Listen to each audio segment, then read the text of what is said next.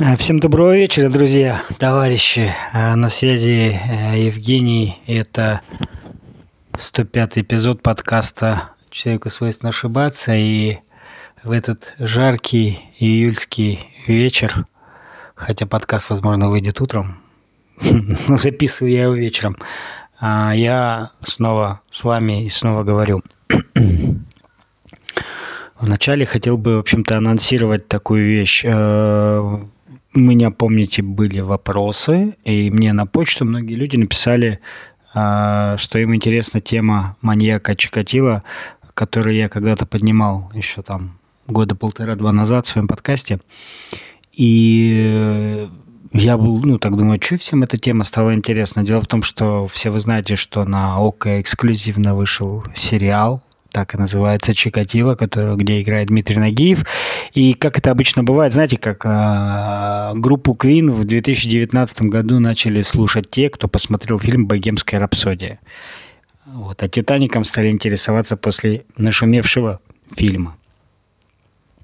Так и здесь э, феномен маньяка э, остается нераскрытым. А многие посмотрели сериал, и я когда-то рассказывал об этом, потому что я живу в этих краях.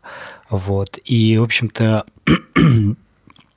я решил, что а, в ближайших эпизодах, в двух-трех, а, я буду рассказывать хронологию убийств этого человека, скажем так, свое мнение, свои ощущения, а в довершении ко всему я, для меня уже такой опыт был, запишу в общем, прочитаю вам в подкасте книгу, которая написана об этом маньяке. Книга написана давно, я ее читал, и э, мне кажется, это будет интересно, опять-таки, тем, кто как бы мы закрепим этим самым вот это, всю эту тему. И мне кажется, что, знаете, в наш век, в наше время читать э, не всегда удобно, а слушать аудиокнигу где-то в пути, в дороге, на работе, как это делаю я, э, будет очень удобно. А сегодняшний эпизод э, не будет посвящен маньяку. Сегодня я хотел бы опять поговорить о том, что я думаю обо всем происходящем. И, э, в принципе, поделюсь такой своей небольшой болью. Ну, в общем, давайте будем начинать.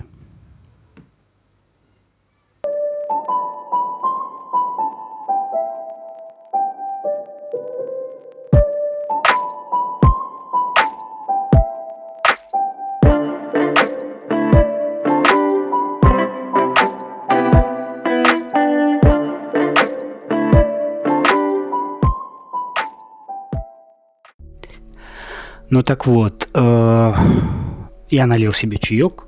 Вы, наверное, знаете, что я... я вообще я к, к таким записям особо не готовлюсь. Естественно, какие-то темы, которые а, значит, э, я анонсирую, я, естественно, с ними ознакомлен. Э, либо хорошо знакомлен, либо о чем-то читаю, но, как правило, никогда не читаю по бумаге. И это слышно, когда человек читает. Вот, в принципе, я э, импровизирую, ну не то, что импровизирую, я рассказываю от себя. Мне кажется, что когда ты э, говоришь от себя, а не читаешь телесуфлер, как старичок Байден, вот, то, э, ну, ты честен, ты открыт, да, и я к каждому подкасту готовлюсь как будто бы к выступлению в зале. И я представляю, что вокруг люди, вот вы все мои слушатели, вы все люди, которые меня слушают, и поэтому я наливаю чай, э, удобно располагаюсь, и как будто бы я в компании, да, это я еще тут могу кальян, э, как говорится, поставить, но тогда я буду булькать э, водой в кальяне и выпускать дым, это будет не очень красиво, поэтому такое я бы допустил, но это чересчур.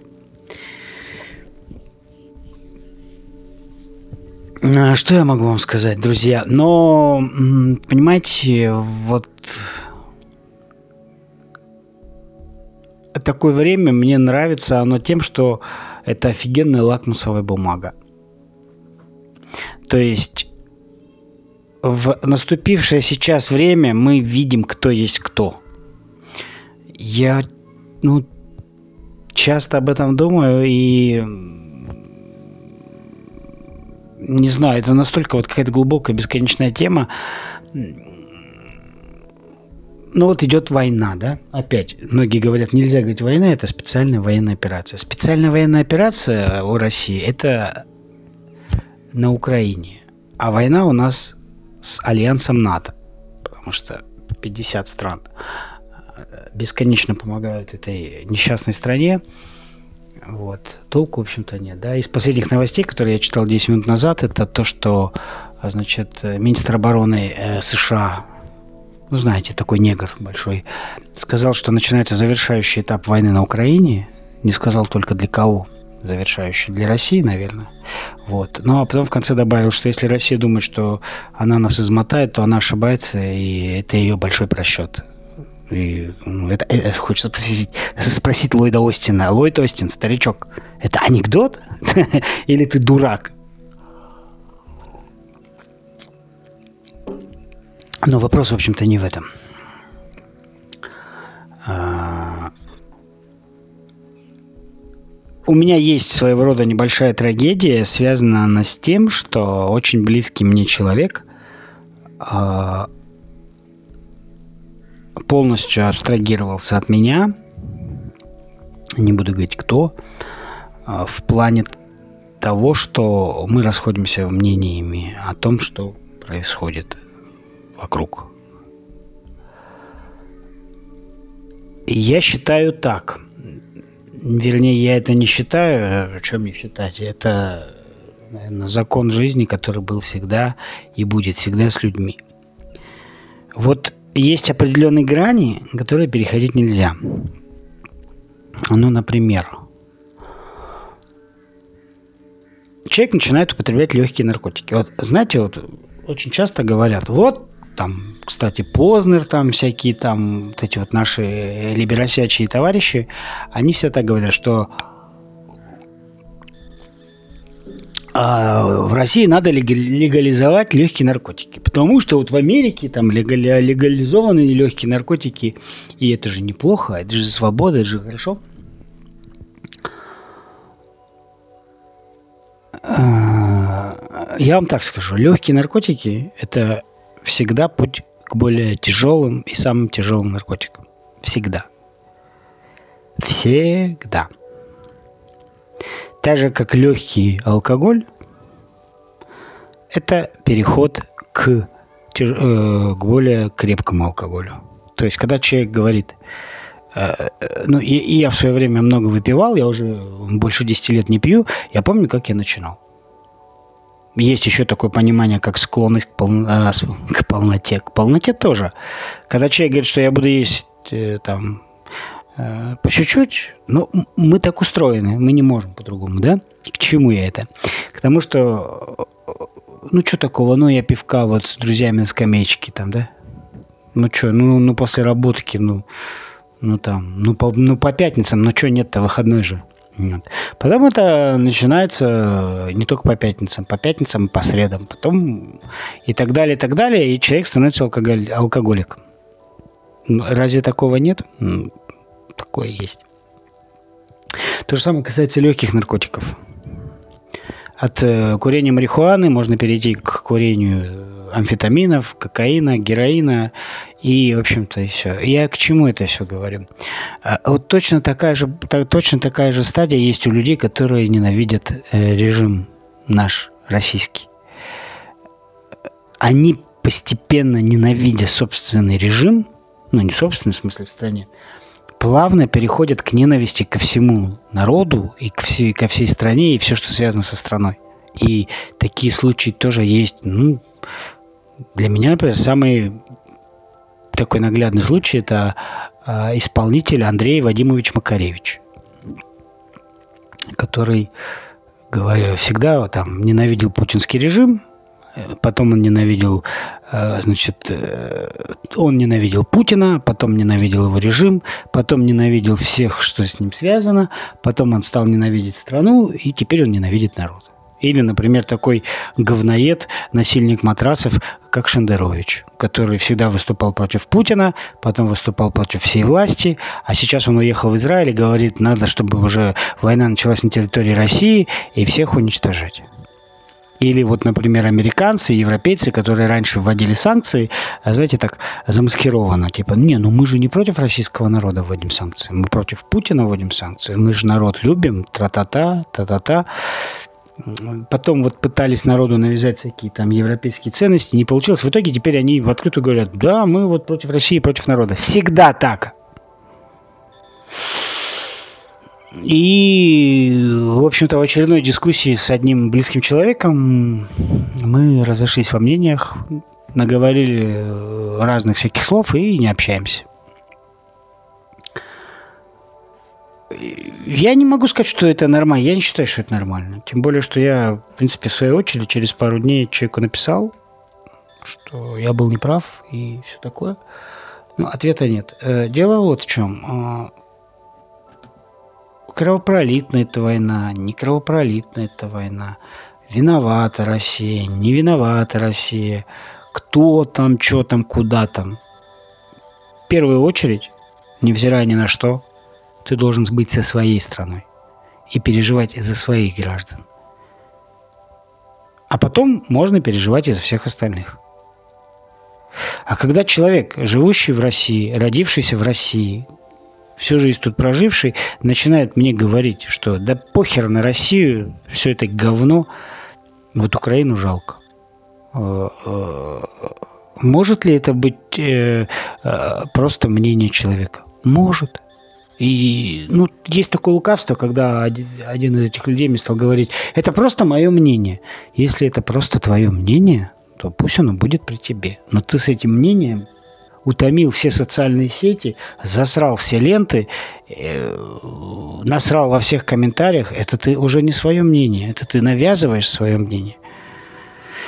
И э, в любом случае, еще раз говорю, и я против войны, и я против смерти, и я против убийств.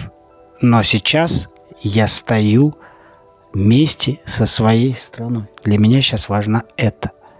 Потом все остальное. Когда мне начинают говорить, что Украина никогда не угрожала России, слушайте, ну я вот просто действительно не подготовился, я с работы пришел. Я там где-то есть цитатник всяких там вот украинских деятелей политических, которые высказывались по этому поводу. Там сплошная ненависть. Тимошенко говорила, Россию надо закидать атомными бомбами. Фарион говорил, что мы родились, чтобы уничтожить Россию. И прочее, прочее, прочее. Там, а уже там я не говорю про то, что там оскорбление самого Путина, оскорбление самой России, оскорбление российского народа. А теперь, а вот у нас теперь вот так. Да, ребята, у вас теперь вот так. Если бы в 2014 году в январе один мудак по фамилии Янукович не стал бы заигрывать с Западом, а как верховный главнокомандующий отдал бы приказ на подавление Майдана, то ничего бы этого не было. И Донбасс был бы украинский, и Крым был бы украинский, и все было бы хорошо. Но он же Западом заигрывал, правда? Если бы второй мудак по фамилии Зеленский в феврале 22 этого года внял бы тем советом, который дал ему президент Путин, сказав, что выводи свои войска из Донбасса, не было бы никакой войны. Но Зеленский тоже решил поиграть с Западом. А у меня интересный момент. А Янукович, вот говорят, он там где-то тут в наших краях живет, либо под Москвой.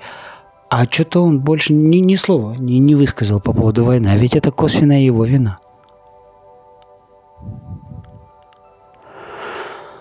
А по поводу настроений, да, и ценности. Мне нравится, когда вот украинцы говорят, мы Россию победим.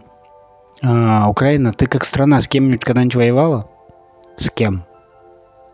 Ну когда? Кого-то побеждала? У вас что-то есть? Что, например? Инструкторы британские, ракетные установки американские, ценности европейские. А свое у вас что есть?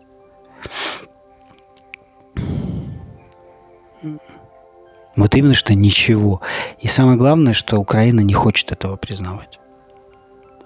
Вот когда Украина это признает, все будет хорошо. Я не пытаюсь сейчас унизить Украину, сказать, что они там плохие. Там есть плохие, да? Когда вот, например, вот в чем заключается лакмусовая бумажка? Вот врачи, которые работают на Донбассе из России, они лечат украинских военных, да? Там. Они говорят, мы давали клятву Гиппократа, для нас не важно, кто есть кто. Вначале мы лечим, потом будем разбираться, судить, отпустить и так далее, да? А украинские врачи говорят, что а мы лечить не будем сепаров, мы там им будем яйца отрезать, мы их будем уродовать.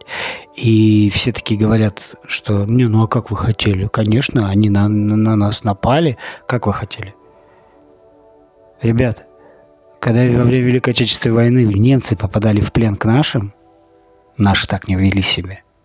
Вот такие вещи экстремальные, как война и стрессовая ситуация, она сразу показывает, кто есть кто. И сразу видно ваше гнилое нутро. Вот армия – хорошая штука. В армии сразу видно, кто есть кто. То есть до армии непонятно, хороший человек, добрый человек. А я учился в колледже с одним парнем. Ну, вернее, я с многими учился. И так получилось, что мы в воинскую часть попали. Человек 10 нас. А некоторые были старше нас по призыву.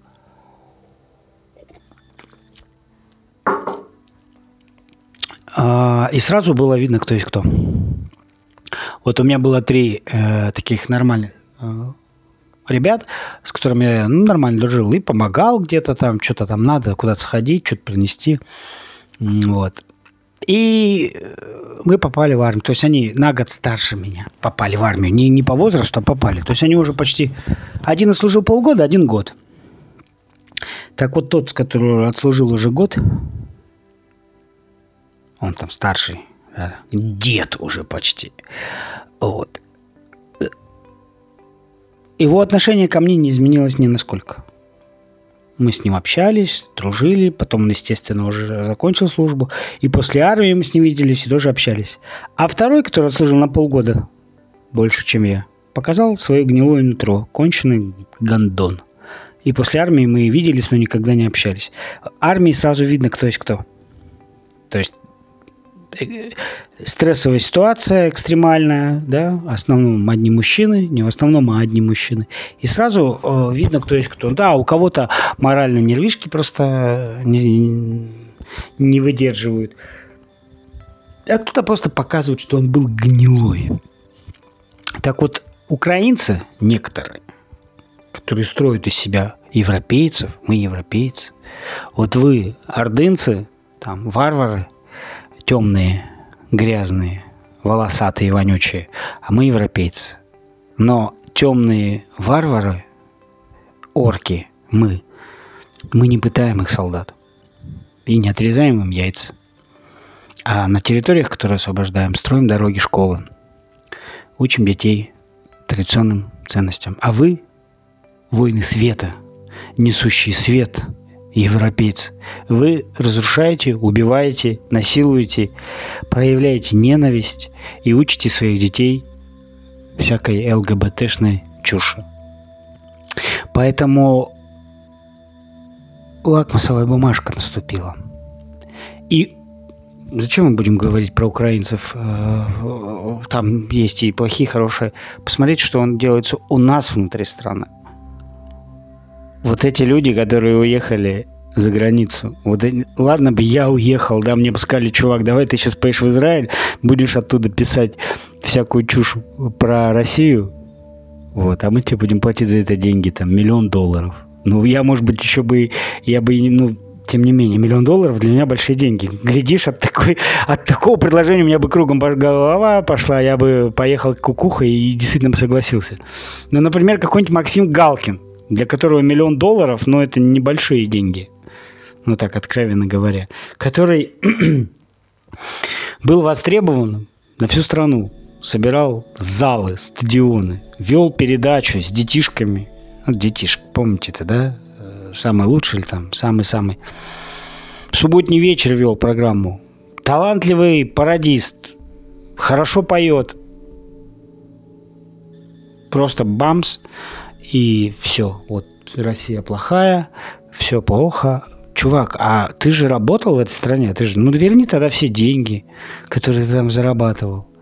Вот он говорит, вот Боинг в 2014 году малазийский сбила Россия. Бедный Максим, он 8 лет терпел, чтобы это сказать, мучился и только сейчас это сказал.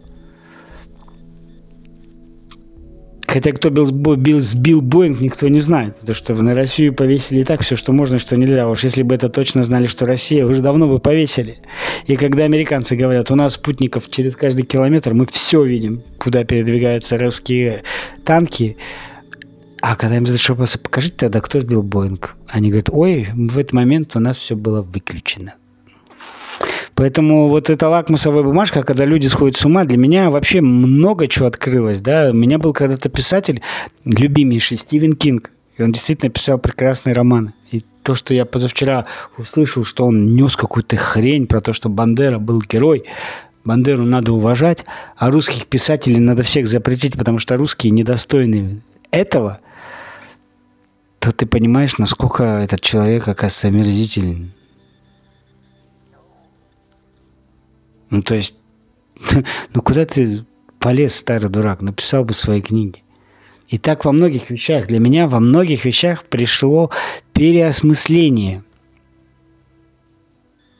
я понял, что счастье не в икеевской мебели, не в макдональдсовской еде, не в кроссовках Adidas, не в телефонах компании Apple, э, не в BMW, а совсем все в другом. И для меня эта война – это какое-то откровение. Во-первых, эта война дала мне возможность жить лучше, в прямом смысле. Санкции, которые ввели против России, они сделали... Получилось так, что мне стало легче, проще. А потом после... Это, знаете, война – это как вот ты сдаешь кровь донорскую, и на эту кровь приходит свежая кровь, которая приносит тебе более здоровье твоего организма, омолаживает организм. Также и война. Любая война, она приносит что-то свое до Великой Отечественной войны, как бы, да, все там были, ну, в лаптях ходили, малообразованные. И посмотрите, какой был толчок после войны. Первый в космосе, там, ядерная бомба и так далее, и так далее, и так далее. Поверьте мне, что эта война тоже принесет такие же последствия для всех, для нас. И надо понимать, что в этом мире э, нельзя быть счастливым, проливая кровь Просто из-за ненависти к другому. Вот вспомните, большевики расстреляли семью Романовых. Все эти сказки про то, что там Николаша, да, он был кровавый, это все чушь собачья. Это, все, это такая же чушь, как рассказывали про то, что Сталин, оказывается, великий тиран. я выяснил, что за время правления Сталина было расстреляно, ну, там коли безусловно, это были жизни людей, которых там расстреляли, но опять по, приказ, ну, да, по приказу Сталина, да. Но доносы-то люди писали, а не Сталин. И там, я боюсь цифру назвать, я не помню, но я просто сопоставлял с цифрой э, в других странах, где казнили. Сталин там далеко не тиран. Это как, знаете, Иван Грозный. Грозным его прозвали, потому что он за всю свое правление 15 тысяч человек казнил. 15 тысяч. А при Людовике XIV в одну только Варфоломеевскую ночь убили в разы больше за одну ночь. А там за 15 лет. Поэтому нам не надо рассказывать про тиранию. Так вот, большевики, они убили семью Романовых. Всю семью. И что после этого в России? Наступило счастье, благоденствие? Да в крови захлебнулась Россия. Начались все эти гражданские войны. Я вот Э, недавно тут проходил, у нас тут рядом со старой шахтой есть такой монумент, памятник. Я его как-то не замечал никогда, я что-то недавно жил. Э, и там написано, в этой братской могиле похоронено 500 красногвардейцев, положившие свои жизни в борьбе с белоказаками. То есть кто с кем воевал-то? Сами с собой. Брат с братом воевал. И это тоже не без помощи Запада. И сейчас славяне воюют на, на Украине, русские с украинцами, а Запад потирает руки. Он стравил такие славян. А дураки, вот эти продажные шавки, этого не понимают. Так вот, после убийства семи Романовых, которых приравняли к лику святых, Россия просто утопла в крови. Потому что такие вещи, можно верить в Бога, не верить в Бога, но такие вещи не проходят бесследно. И Россия очень потом пострадала. Революция там, гражданская война, Вторая, Великая Отечественная война. И только после этого более-менее как-то войн больше не было у нас на территории. Так вот, Украина идет тем же путем. Я помню, как на Майдане они бесновались, пилили православные кресты, и там, в общем-то, Бога засунули во все щели. Теперь льется кровь. Все закономерно, друзья. Не бывает. Нельзя стать счастливым на горе и несчастье других. Не, так не бывает, чтобы тебе сказали, вот убей вот этих трех человек, ты станешь счастливым. Не может такого быть. Ну, ну не может. Ну, ну, это, это противоестественно, против законов природы, против законов Бога, против кого. Нельзя. А Украина как раз-таки, она живет в ненависти к России. Всех русских убить, на геляку, на ножи, поджарить, убить. Да мы уничтожим, мы убьем. Всех несогласных мы повесим. Все эти иллюстрации зеленкой поливали, в мусорные баки людей бросали, за инакомыслие убивали. И они думают, что после этого у них наступит счастье? Не будет этого никогда. Оно будет, когда все устаканится, утрясется, но это нужно время, годы. Когда они Бога променяли на то, что они молятся святому Джавелину, когда это православная Украина, где сейчас гей-браки будут, гендеры, шмендеры, вот это все. Это серьезно?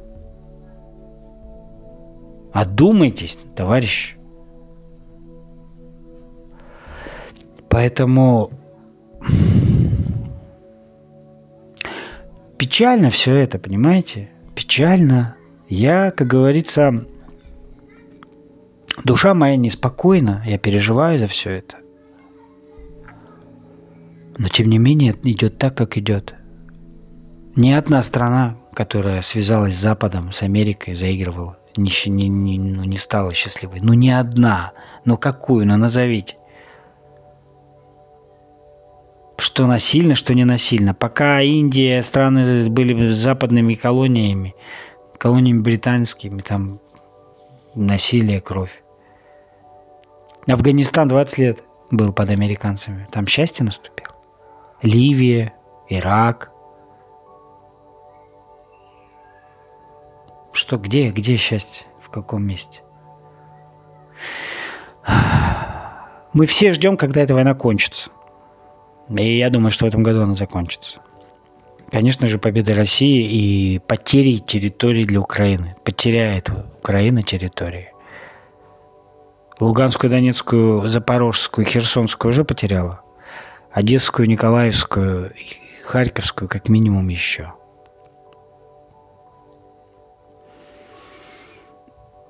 Но это не значит, что Россия захватит за Харьковскую область, всех там убьет и провозгласит там а, свою орду. А потом пойдет на Польшу. Это все фантазии тех товарищей, которые бы так сделали, будь они на месте России. Ведь разница между э, российской так называемой оккупацией и украинской тем, что Укра... эти все нацики говорят, мы зайдем на Донбасс, убьем там всех сепаров и будем там жить. А Россия, когда приходит туда, она говорит, мы всех, всех накормим, всем поможем, всех построим, всех расселим, всех научим. Чувствуете разницу? И когда я говорю русский народ, это тот, кто говорит по-русски, кто пишет и думает. А так думает 80% украинцев. Поэтому это тоже русский народ. И я про них тоже говорю. Поэтому да, мы с моим близким человеком разошлись в понимо понятиях. Такое бывает. Ну, я думаю, время пройдет и все наладится. А, понимаете, э, в наше время вот эти шататели, вот, а, мы сейчас будем шатать режим, мы будем свергать Путина. Как? В соцсетях. Да? Известный блогер Сталина Гуревич так говорил. Открываешь Facebook, есть революция, закрываешь Facebook, нет революции. Так и здесь. Да, я там общаюсь, мне говорят, вот мы там это вот сейчас собираем, там сейчас вот на митинг. Ребят, люди живут нормальной жизнью. Откладывают деньги, планируют в отпуск, там что-то стараются для детей, для себя, куда-то ходят в кафе, на пляж, на рыбалку. Какая нахрен революция? Эту моду тогда вот это все движение дало в 11-12 году с э, Болотной площади. Ну все уже сейчас, вот пить, курить уже не модно. И режим шатать тоже не модно. Где все эти борцуны с режимом, шататели, где они все? Они все ушли в небытие. Кто-то сбежал, у кого деньги есть за границей, там хрюкает, а тот, кто в России был, тот сдулся, а кто-то по дурости еще и срок получил и сидит.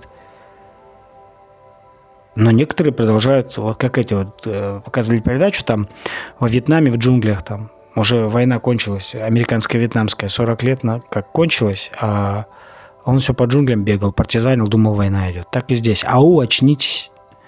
Страна сплотилась вокруг своего президента. Хороший, он плохой, потом будем говорить. Сейчас война идет. Не с Украиной, с НАТО. А вы, шататели режима, станьте изгоями. Вот вас в лицо плевать вам будут. Потому что вас никто ненавидит. Вас никто не любит, вас все ненавидят. Потому что вы в тему и не в тему, вы вечно всем недовольны.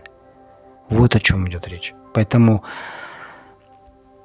я со своей страной. Знаете, это вот, э, тоже рассказывал один Евстафьев, по-моему, или кто-то в какой-то передаче, что, говорит, у меня мой прадед, он был раскулаченный дважды. И власть ненавидел. Но когда началась война, он встал и пошел за эту власть воевать, за свою страну. Не время. Не время сейчас. Поэтому я со своей страной. И то, что делает моя страна, для меня, когда вот говорят, это все неправда, что тебе рассказывают по телевизору Минобороны, вот на Украине сказали, ну кому я больше-то доверяю? Не, если ты больше доверяешь Украине, ну тогда зачем ты вообще в России находишься? Как вот во времена пандемии, когда говорили, вот есть вакцина от коронавируса. Нет, нет, нельзя. Почему нельзя?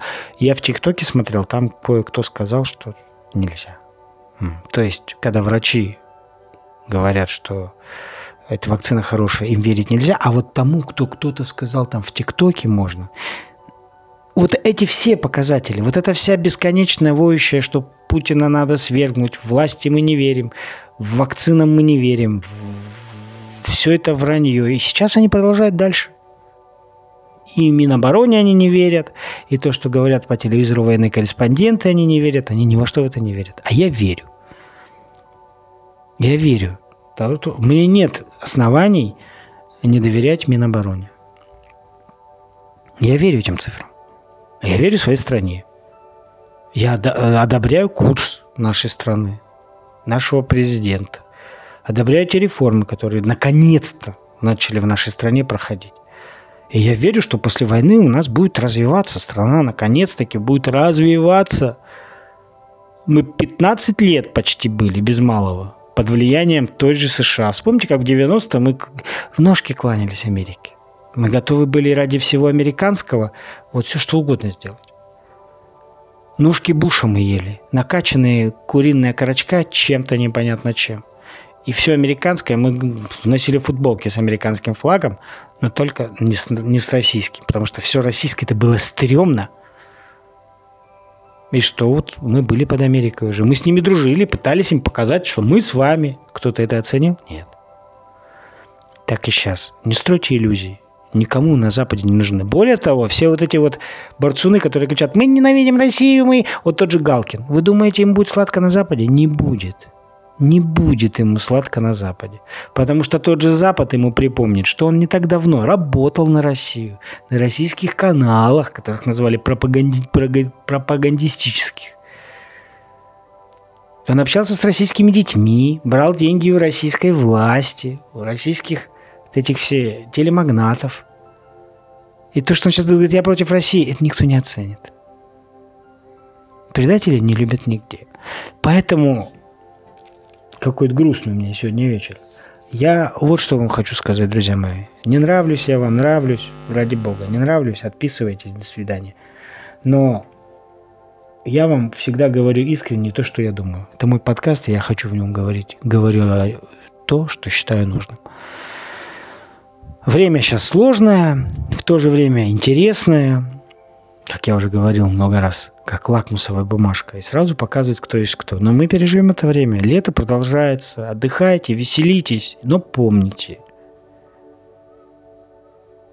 но помните, что вы часть этой страны, и вы выросли в этой стране. И вы, ну, не обязаны, но вы должны любить свою страну. Я лично люблю. Чего и всем вам желаю. И сегодня у нас среда, а уже в воскресенье э, выйдет эпизод, который будет посвящен феномену маньяка. И мы с вами начнем разбирать. Надеюсь, вам очень понравится. А после двух-трех эпизодов, не знаю, сколько частей, выйдет аудиокниги, в которой я буду ее читать никакой политики и никакого мнения собственного, наверное, не будет. Пока я это не закончу. В общем, оставайтесь со мной, кому надо, кому интересно, будет интересно. И давайте до новых встреч. Буквально через три дня снова услышимся. Пока-пока.